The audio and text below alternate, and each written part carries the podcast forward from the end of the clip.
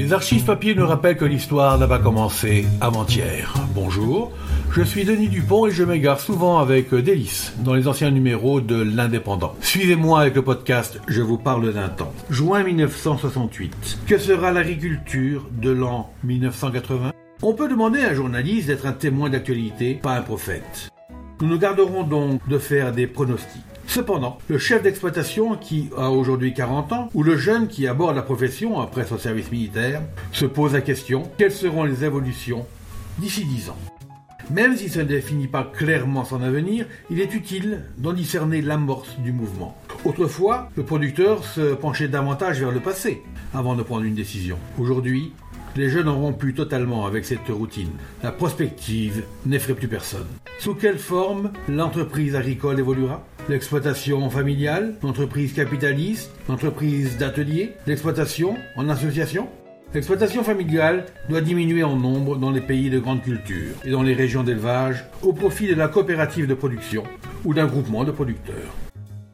Dans les régions maraîchères, dans les cultures florales, dans les pépinières même, le fonctionnement est assuré essentiellement par la famille, l'exploitant, sa femme, les enfants. Notre confrère Claude Jouin estime que cette exploitation peut être viable. Une entreprise gérée collégialement par l'exploitant, son épouse et un grand-fils par exemple, où chacun a sa part de responsabilité, de pouvoir de décision, de travail et de revenus. Si chacun des partenaires a choisi cette voie, pourquoi ce type d'exploitation disparaîtrait-il? On peut observer que le fils n'a pas épousé la ferme de ses parents et qu'il peut même lui arriver de se marier. La formule n'en est pas pour autant en péril si la cogestion reste possible en évitant la cohabitation. On se rapproche alors du GAEC, le groupement agricole pour l'exploitation en commun. Au cours d'une récente conférence de presse, le ministre de l'Agriculture, M. Edgar Faure, a déclaré qu'il n'était pas sérieux de dire aux agriculteurs de partir. Le plan a étudié le nombre de gens qui vont changer de profession d'ici 1980, avec un nombre correspondant d'emplois ouverts. Mon administration, assure le ministre, n'est pas là pour créer des chômeurs. Dans certains cas, une petite exploitation, même si elle est peu rentable, est toujours préférable au chômage.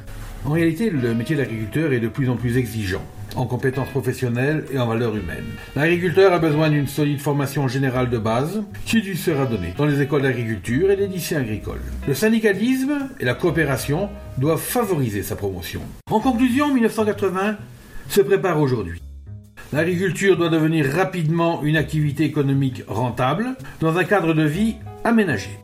Les citadins eux-mêmes, qui désirent vivre à la campagne plusieurs semaines par an, aspire à y trouver un minimum de confort. La création de gîtes ruraux, encouragée par des subventions et des prêts du crédit agricole, ainsi que l'assistance technique gracieuse du génie rural, peut contribuer à l'amélioration rapide et complète de l'habitat rural.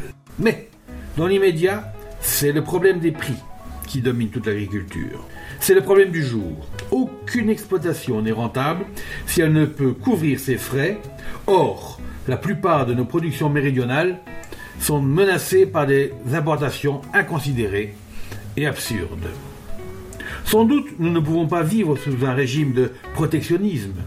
Les frontières peuvent et doivent être ouvertes aux échanges loyaux, prévus dans le cadre du marché commun, suivant un calendrier préparé longtemps à l'avance. Par contre, toutes les importations perturbatrices liées à des spéculations douteuses, quelle que soit leur provenance, sont dangereuses et doivent être supprimées. Comme le souligne l'éditorial du journal L'Agri dans un article intitulé Le point de non-retour, l'économie sociale devrait remplacer progressivement l'économie dite de profit. Nous étions en 1968. C'était Je vous parle d'un temps, un podcast produit par l'Indépendant et proposé par Denis Dupont à retrouver ici même chaque semaine. Retrouvez cette émission et toutes nos productions sur Radio Indep et en podcast sur l'indépendant.fr, nos réseaux sociaux et votre plateforme de streaming favorite.